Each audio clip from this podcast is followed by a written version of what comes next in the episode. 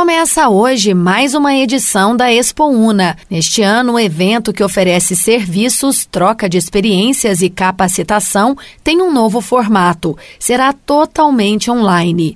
A programação, preparada pela UNA Pouso Alegre, integrante do grupo Anima Educação, traz ainda apresentação do aprendizado dos alunos ao longo do semestre, jogos e competições, atividades de ação social e momentos culturais.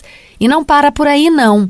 Para quem gosta de culinária, tem o GastroUna. O evento será transmitido ao vivo no Facebook do curso de gastronomia da UNA e vai contar com a participação de renomados chefes de cozinha. O público em geral pode curtir todas as atividades, sem nem precisar sair de casa.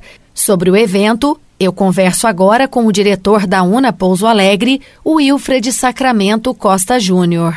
Wilfred, bom dia. O que, que vocês estão preparando aí para essa edição do Expo Una? Bom dia, Carla. Bom dia, ouvintes da Difusora. É um prazer estar aqui falando com vocês. A Expo Una ela é considerada uma das maiores mostras de profissão da educação superior no estado de Minas Gerais. Todos os alunos da UNA, né, hoje somamos mais aí de 40 mil alunos, fazem né, e apresentam diversos trabalhos em cada um dos seus respectivos cursos.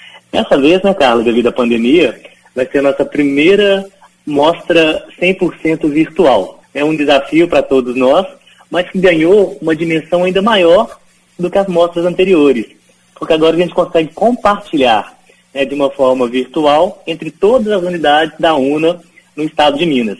Então as programações muitas vezes ficavam restritas a Pouso Alegre, por exemplo, ou uma UNA de, outra, de uma outra cidade ou de uma outra região, agora elas podem ser compartilhadas virtualmente.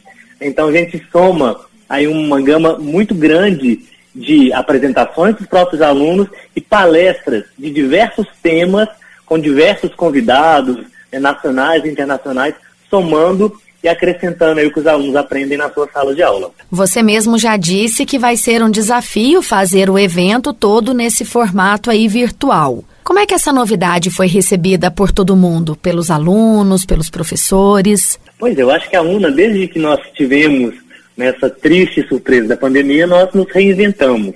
E nós sempre trabalhamos muito no ensino híbrido, onde a gente consegue tornar de uma forma bem próxima o que é presencial do que é virtual. Então, nesse momento, a gente virou a chavinha, né? já que a gente não pode ter a proximidade das pessoas, a gente transportou isso tudo para o ambiente virtual.